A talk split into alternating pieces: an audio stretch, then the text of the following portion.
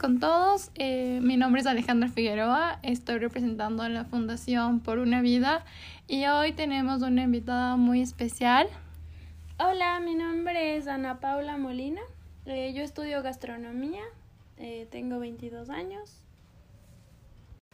Bueno, entonces para empezar vamos a aclarar primero nuestro objetivo, que es comprender qué es lo que están sintiendo los niños, aclarar qué podemos hacer, qué es lo que está permitido y qué cosas no están bien para el bienestar emocional de los niños. Entonces, bien, para todo esto vamos a empezar a hablar un poco de cómo empieza esta enfermedad, que tal vez ustedes saben mucho más, pero para los que no tienen tan claro lo que sucede, les voy a contar un poco, les voy a hablar también de cómo se supone que o sea, qué es lo que van a estar sintiendo los niños. Y después nuestra hermosa invitada nos va a respaldar y nos va a contar un poco su experiencia. Y bueno, entonces, eh, ¿qué es el cáncer? Todas las células del cuerpo tienen un sistema que controla su crecimiento, cómo interactúan con otras células y durante cuánto tiempo viven. A veces algunas células pierden este control y crecen de una manera que el cuerpo deja de poder regular. Esto se llama cáncer. Hay distintos tipos de cáncer, pero todos se desarrollan de la misma forma. Cuando las células crecen de una forma descontrolada, desarrollan tamaños y formas anormales, superan sus límites habituales dentro del cuerpo y destruyen a las células circundantes. A medida que el cáncer crece, debilita a quien lo padece, dañando órganos, huesos y dificulta que el cuerpo pueda luchar contra las enfermedades. Entonces, bueno, después de haber escuchado un poco, de, o sea, un poco resumido lo que es el cáncer, eh, ahora eh, Ana Paula, que es nuestra invitada, nos va a contar un poco su experiencia, lo que sintió, o sea, cómo pasó todo. Entonces, puede empezar, por favor. Ya, bueno, les cuento que hace más o menos un año eh, mi, mi historia con el cáncer empezó.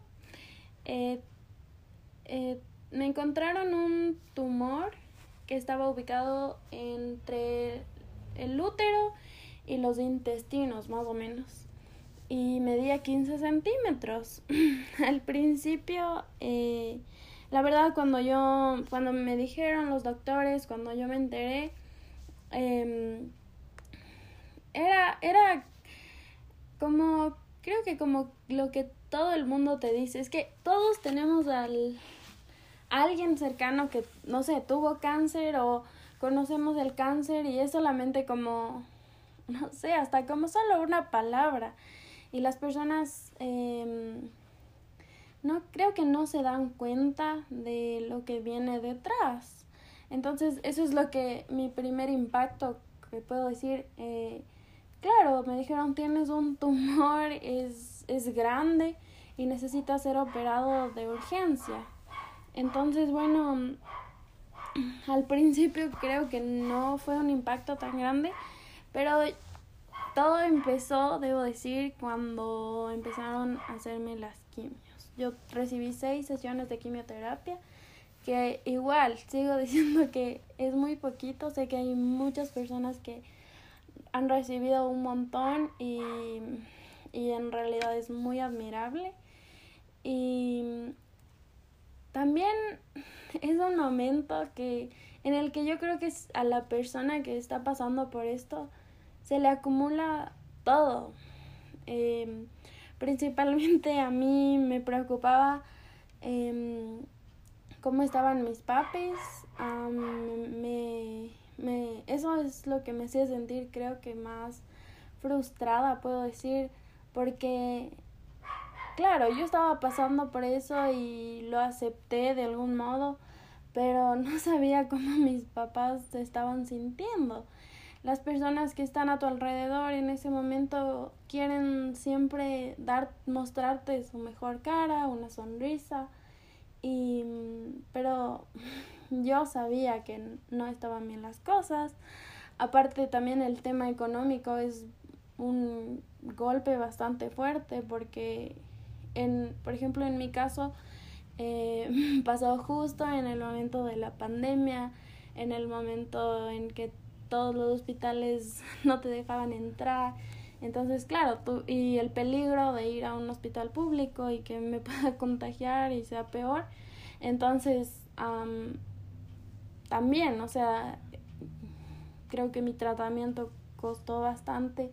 Entonces, eh, son muchas cosas que se unen y, y aparte, el, el malestar, porque bueno, uh, sé que a muchas personas la quimio les, gol de, les golpea así, de una manera diferente. En mi caso, a mí me daba mucho cansancio y, y era como que me apagaba, yo me dormía, pero eh, son sensaciones que creo que no puedo describir también. Por ejemplo, que, que como la boca como que se me secaba o que mm, hasta los ojos le sentía pesados. Y bueno, también la incomodidad, eh, los, las agujas por, por casi todas partes. Entonces, sí, es, es un momento bastante, yo puedo decir, duro y fuerte y no, no me imagino cómo puede pasar otra persona, yo pensando en los niños también. Claro, y tú, tú, tú qué, o sea, ¿qué te hubiera gustado que te digan? O tal vez como, como hubiera sido una manera menos impactante. O sea, por ejemplo, yo me acuerdo lo del cabello específicamente, Ah, sí. que tal vez tú pensabas que era, o sea, que no pasaba o que tal vez cosas así. Entonces, no sé, que te hubieran gustado tal vez que, que te informen bien, que te expliquen Exacto. bien lo que va a Sí, suceder. justo, justo eso. A mí me hubiera gustado muchísimo que, que mis papás y mi doctor eh, me digan las me digan las cosas. Porque bueno, al principio cuando, cuando descubrieron que tenía el tumor, me dijeron, ay, es un tumor y hay que sacarle de urgencia y vamos a retirar eh, útero, ovarios y apéndice. Pero, y ya, entonces en ningún momento me dijeron, te vamos a hacer quimios. Después de, que creo que fue un mes de la operación, me recuperé y, y ni siquiera me dejaron mis padres ir al, al porque me hacían chequeos eh, de sangre y así, no me dejaron ir y cuando ellos regresaron, yo ya sentí, o sea, como, y yo les decía, ¿qué pasa? Y, me, y entonces me dijeron, no, es que te vamos a hacer un, unas quimios de, Prevención. de prevención, ajá. Y, y en ese momento, claro, yo me sentía hasta como, me están mintiendo, algo está sucediendo, o sea, es, es algo bien fuerte. Y me, me metí a buscar en internet y las, las, me acuerdo que yo buscaba si las quimios se pueden hacer por prevención. Y me acuerdo que mucha gente a la que le dije, mis papás me están mintiendo porque las quimios no, no, no, No se hacen así, o sea, no es como que, a ver, por si acaso le hago una quimio, no. Entonces yo estaba en eso, pero, pero también era fuerte, yo creo, porque no podía decirles, dígame la verdad, o sea, ¿cómo enfrentas a tus papás que se deben estar sintiendo súper mal? Y decirles, dígame la verdad, algo así, no podía, yo no podía. Entonces era otro, otro, algo sobre mí, un peso muy grande. Um, igual, yo sí, sí me hubiera gustado muchísimo que me digan, o sea, nunca nadie me dijo, tienes cáncer, nadie me dijo. Es como, era como, eh, es, es, es Como ya un vas a tabú, estar bien, ajá, exacto, como algo, algo Un miedo. Ajá, no nadie me decía, entonces yo creo que ahí sí me hubiera gustado mucho que me digan y que ya, o sea, hubiera sido un, claro, un momento triste, eh, pero Tal vez ya estabas medio, tal vez lista para Ah, lo que venía. exactamente me preparaba para lo que venía porque igual en todo yo estaba como media como que yo no sabía las cosas por ejemplo me acuerdo en una quimio que tú me acompañaste am, me tenían que poner un un Aparato. un aparatito en el en que se conecta al, a las vías directas del corazón. Ven, eso por ejemplo ni siquiera sé bien cómo iba a funcionar. Pero am, la cosa es que justo aquí en Ambato, bueno, por este tema del coronavirus y todo, no pudieron conseguir. y me acuerdo, no sé qué sesión era, creo que era la segunda o la tercera. Y el doctor me dijo, te tienes que poner porque... Y también me daba miedo, decía tener un aparato ahí para que me conecten las quimios. O sea, yo la verdad no quería. Y me dijo, no, te tienes que poner porque no sabemos qué pase después. Me, me acuerdo que me dijo el doctor. Y yo te regresé a ver así como de, ¿cómo que qué, qué, más? O sea, va a pasar, vaya, voy a tener más quimios, ¿qué va a pasar? Entonces, eso, eso no me gustó. que no me digan las cosas. claro, y después como que, o sea, ya terminaron tus sesiones de quimio, ya no tenías tu cabello, y algo que a mí me impactó que, que me contabas, y era como que uno siempre le dice a la gente es que te va a crecer el cabello, o sea, es como ah, normal que te va a crecer el cabello. Pero, por ejemplo, una solución que a mí me gustó bastante que nos dijiste era como que, no sé, te sentías un poco mal con tu cabello y me contaste y yo fui con mi mami, no eh, sé, te apoyamos de esa manera. ¿Cómo, te sentías en ese momento? Claro, bueno, a ver, a mí el rato, les digo, yo no sabía nada, entonces el rato que yo me di cuenta o me impactó demasiado fue un día que ya eran, ya me faltaba como unos dos o tres días para volver a mi segunda quimio y, y mi cabello no se había caído aún, entonces yo, yo decía, capaz que el cabello se cae a no sé qué tiempo, porque me acuerdo que cuando yo me metí a investigar, eh, había gente a la que no se le cayó tan rápido, otros que sí, entonces bueno, eh, me acuerdo que me metí a la ducha y mi cabello se empezó a caer pero de una manera demasiado cabello y yo veía en el piso y, y en mis manos solo como, como, me tocaba.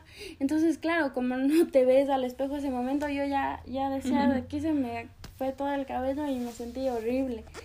Y ese fue un golpe bastante fuerte porque, bueno, como mujer también... Eh, el cabello, no sé, te hace sentir bien, bonita y lo que sea. Entonces, creo que a todas las personas que me decían, ¿cómo estás? Y yo, sí, ya estoy mejor, o la quimio ya me pasó la a los estragos, pero no tengo cabellos. Eh, creo que a todo el mundo yo le decía eso. Y la gente, la respuesta que te da es, no te preocupes, el cabello crece, pero qué bueno que estés bien. Y bueno, no, porque eh, te levantas y te ves al espejo y no tienes cabello, es un recordatorio de que tienes cáncer. Ah, o no sé, yo creo que no, no sé si es, puede ser solo yo o, no sé si por vanidad, pero es, es algo feo. Entonces me acuerdo que un día yo te conté y te dije, no, no me siento para nada bien, o, o sea, no tengo cabello, me siento fea, me siento, no me siento bonita y tú me dijiste mm, como que tranquila, es normal. Y en la noche vino a mi casa con, con, con, tu mami y trajeron un montón de vinchas de, de, estos pañuelos para el cabello, aretes, me acuerdo. y me pusieron y, y, empezamos. Y me acuerdo que mi mami bajó también todos los pañuelos que tenía y a ver así te queda bien y vimos en internet y que así un lazo y que y ya, o sea, cubrir el, el problema, o sea, arreglar el problema, pero yo creo que decirle a alguien que tiene cáncer algo así como que, ah, sí, ya, ya vas a estar bien, o, o tú eres muy fuerte. Yo creo que no es una solución, la verdad. Eh, me pienso que las acciones son mucho más. Eh, también hubo alguien a quien yo le dije, lo que me estaba pasando y lo que sea. Y, y vino y me abrazó y me dijo, y no me dijo todo va a estar bien, ni me dijo vas, a estar, vas a estar mejor o eres fuerte o lo que sea. Solo me abrazó y, y me dijo que, que estas cosas pasaban porque Dios tiene un propósito y oró. Entonces, eso yo creo que me hizo sentir mucho mejor. Y, y como que darte la... hacerte saber que, que sí, todo va a estar mejor después, pero no decirte solo eso porque es algo como cortante también. Ya, ya, todo va a estar mejor. pero... no importa lo que sientes, solo Ajá, Exacto, pero en cambio un abrazo yo creo que ya te, te, te da fuerza o algo así. Claro, y, y algo más que también queremos tratar un poco tal vez es la sobreprotección, porque yo, yo, me, yo le veía a tus papis y es como que les mantiene una burbuja, lo cual está bien y ahora es como que obviamente por el coronavirus y todo esto, pero yo sé que, o sea, tú sigues siendo fuerte, o sea, sigues pudiendo hacer un montón de cosas que tal vez en ese momento por miedo o por estas cosas tus papis te decían no, o sea, no, no puedes de ninguna manera. Entonces, sí, eso también es una, ¿qué puedo decir? Es un choque fuerte porque, bueno, las personas, o sea, no tenía cáncer antes y después tuve y sesiones de quimio y lo que sea. Y me acuerdo que mis papás no me dejaban hacer, pero nada, o sea, me acuerdo que yo ya me levantaba y quería tener la cama y no, no, no, no, no, no, no, no, no, no hagas esfuerzo, no hagas esto. O cualquier cosa. Claro que entendía yo que por la operación quizá no podía hacer tal fuerza o, lo que sea, pero eh, sí, eh, mi mami eh, era, sí, creo que exageraba bastante en que no, no, no, no hagas, no toques. Y como decía antes, o sea, puedes no decirle tú eres fuerte, pero hacerle sentir que es fuerte. Entonces, quizá, eh, a ver, eh, pásame esto. Entonces, ah, yo puedo llevar esto que está un poco pesado y estoy enferma, pero lo puedo hacer. Eh, entonces es como, sería mucho mejor, yo creo, que te digan, no, no, no, no, no porque ya eres de, ya estás débil, o sea, tu cuerpo ya está débil, tu mente se siente también débil porque todo el mundo pobrecita de lo que sea. Entonces, necesitas y que aparte te digan, "No, no, no, no hagan, no toquen, no vea, no peor." Entonces, ya te te te te anula un poco. Aunque claro, yo sé que no quieren y lo que quieren es que te sientas bien, pero mejor sería como buscar otra manera otra actividad o alguna cosa así. Porque sí, me acuerdo que mis papis sí me, me sobreprotegieron demasiado, me, me, me, sí me encerraron en una burbuja. Bueno, aparte también el coronavirus y no sé qué. Me acuerdo que al principio eh, mi mami, eh, no sé si a tus papis también, creo que a ti no, pero les decía como que sí. Yo, yo escuché en algún momento que le dijo a alguien, eh, sí, sí, ya está mejor, pero no, por favor, eh, intentemos que nadie venga a visitarle porque el doctor dijo que no. Entonces yo decía, chuta, aquí voy a estar súper encerrada y hasta cuándo. Y no, no, no. Creo que, por ejemplo, cuando tú venías me, me sentía súper bien. Me acuerdo que, no sé en cuál quimio fue, tal vez fue en la tercera. Me acuerdo que vino, vino mi tía con su esposo y, y mi prima y trajeron juegos y así, entonces era como que otro ambiente, otra cosa, porque claro, mis papis también, yo creo que también estaban súper cansados, entonces yo no podía mm, exigirles, no sé, que me, que me hagan hacer más actividades, aparte no valía salir, entonces sí, yo creo que hay que darles como, bueno, en este momento estoy yo solo pensando como que en niños, hay que darles como actividades y cosas que se den pero claro, cualquier persona, yo creo, todos ahorita pasamos por este virus y un momento de cuarentena en el que no podía salir ni hacer nada. Entonces, yo creo que ahí pueden las personas, no sé, sentir, o sea, esa frustración, súmenle eh, los estragos que, que también eh, es algo de lo que, no sé, me gustaría hablar eh, que es la parte fea, yo creo, porque bueno, eh, es un sentimiento que ni siquiera puedo explicar ahorita, eh, como me daba un poco asco todo, hasta, no sé, el olor de mi pijama, eh, la comida, claro, yo no toleraba comida una semana completa, no comía nada. Qué malestar, te dolían los músculos. Eh, ajá, eh, eso principalmente, y, todo me daba náusea. Después, a eso sumarle que me dolía todos mis, los músculos, me, me dolían las rodillas, yo sentía Eh, y son dolores raros porque no son los normales, o sea, era como, no sé, me dolían los huesos, me dolía todo y claro, debe ser el medicamento actuando por todo el cuerpo. Eh, también otra cosa, eh, como el cabello se cayó, eh, no sé, yo sentía como unos calambres en la cabeza y también a veces me picaba un montón. Em, eso, eh, molestias que, no sé, a veces las personas solo con un picado ya no puedes estar bien. Entonces, con todo esto junto, eh, sí es bastante fuerte. Y creo que mm, ahí lo que, lo que yo hacía, o sea, lo que, y no sé si mis papis hacían bien, pero me ayudaban a dormirme. Porque no, no con medicamentos ni con nada, sino a que mi ambiente esté tranquilo y, y a que me duerma. Porque, claro, estar despierta los primeros días era bastante, bastante fuerte. Yo creo que sí, era muy, muy duro.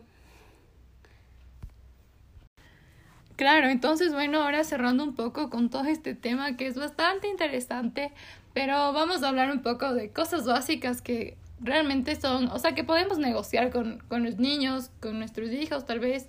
Entonces, no sé, por ejemplo, cosas de rutina, que, que son como lavarse los dientes. Como lavarse los dientes, tener la cama, eh, llevar, a mí eh, algunas cosas me llevaban a, o sea, las comidas a mi cuarto, entonces yo me acuerdo que bajaba eh, mi bandejita de comida y ya me no, no, no, no, no, pero esas cosas puedes hacer, puedes son cosas negociables, claro, entonces tampoco es que, que, no te van a afectar ni Ajá, entonces igual empezar tal vez a leer, hacer actividades como pintar, dibujar, actividades que son recreativas y que son buenas para los niños, o sea, no tan solo ponerles tal vez películas o pasar todo el día acostados. Porque de alguna manera yo también creo que eso les baja el, el autoestima, o las ganas. Es como que, es como que aparte de que ya te estás sintiendo inútil, te, con todos los cuidados y los por si acasitos y así, te hacen sentir peor. Entonces, por ejemplo, a mí mis papis sí me dieron como todas las opciones de, de actividades que podía hacer. Empecé a, a tejer, a pintar, a Uh, a mí me gusta cocinar, entonces en algún punto hasta eso mi mami, no, no, no, por favor. Pero ya empecé yo, yo a querer hacer, porque eh, estar en la cama eh, sin hacer nada o con una película o ya uh, durmiéndote, no, no, eso es peor, como que te apaga. También otra cosa que, que me gustaría decir es que las luces tienen que tiene que ser el lugar donde esté la persona, tiene que ser como muy iluminado, muy... No, no tanto, pero... O sea, que entre luz, porque me acuerdo que yo pasé un tiempo en la casa de mi abuelita y otro en mi casa. El tiempo que pasé en la casa de mi abuelita, estuve en un cuarto oscuro. Era... Ya te hacía sentir también más, más triste. Entonces, yo creo que más que fijarse en que cuidado toques, cuidado, te caigas, cuidado, te pongas esto, cuidado, veas esto. Eh, mejor Ambiental. el ambiente, eh, no sé, un olor rico o, o algo que mi mami también hizo, yo ya luego me di cuenta, es que venía y me decía, huele, huele esto. Y yo, mmm, qué rico que es, o lo que sea. O, mm, o no sé, preguntarle, ¿de qué tienes ganas? Me acuerdo, eso también hizo mi mami y me pareció algo bien chévere. Me dijo, ¿de qué tienes ganas? Y le decía, mami, es que no puedo explicarte, quiero algo como, algo como que sea fresco, que sea eh, como, eh, pero también que sea dulce. Y entonces me preparó un, un crepe que tenía tomate de árbol, porque no sé por qué eso era fresco y me daba como ganas de eso. Entonces, descríbeme cómo. Entonces, eh, tal vez esta fruta es así, entonces eso te doy. Y es que igual, o sea, tal vez tampoco podríamos consentirles todo el tiempo y no sé, quiero dulces y les doy un montón de dulces, sino ver la manera de que ese dulce sea algo, no sé, nutritivo, como, no sé, dulce, un plátano y no es algo que sea nutritivo, bueno, porque son cosas que son negociables con nuestros niños, con los niños en general, porque no es solo sobre protegerles, sino a que aprendan a vivir, que, que la vida sea normal, o sea, que, que, no, que no se sientan menos y tampoco que, que tomen como malas decisiones. Entonces, eso, eso les podemos contar y esperamos que les haya gustado esta, esta charla y que les sirva, que, que estamos pendientes y que todos podemos sobrellevar esto porque hay una salida siempre, o sea, nada es eterno. Em, eso les puedo decir y gracias por escucharnos.